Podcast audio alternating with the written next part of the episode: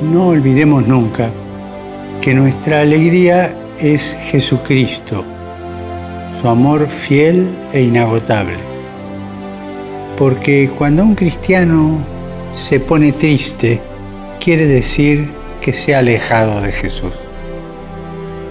En esos momentos no hay que dejarlo solo. Debemos ofrecerle la esperanza cristiana con la palabra, sí, pero más con nuestro testimonio, con nuestra libertad, con nuestra alegría. Pidamos por nuestros hermanos que se han alejado de la fe, para que a través de nuestra oración y testimonio evangélico puedan redescubrir la belleza de la vida cristiana.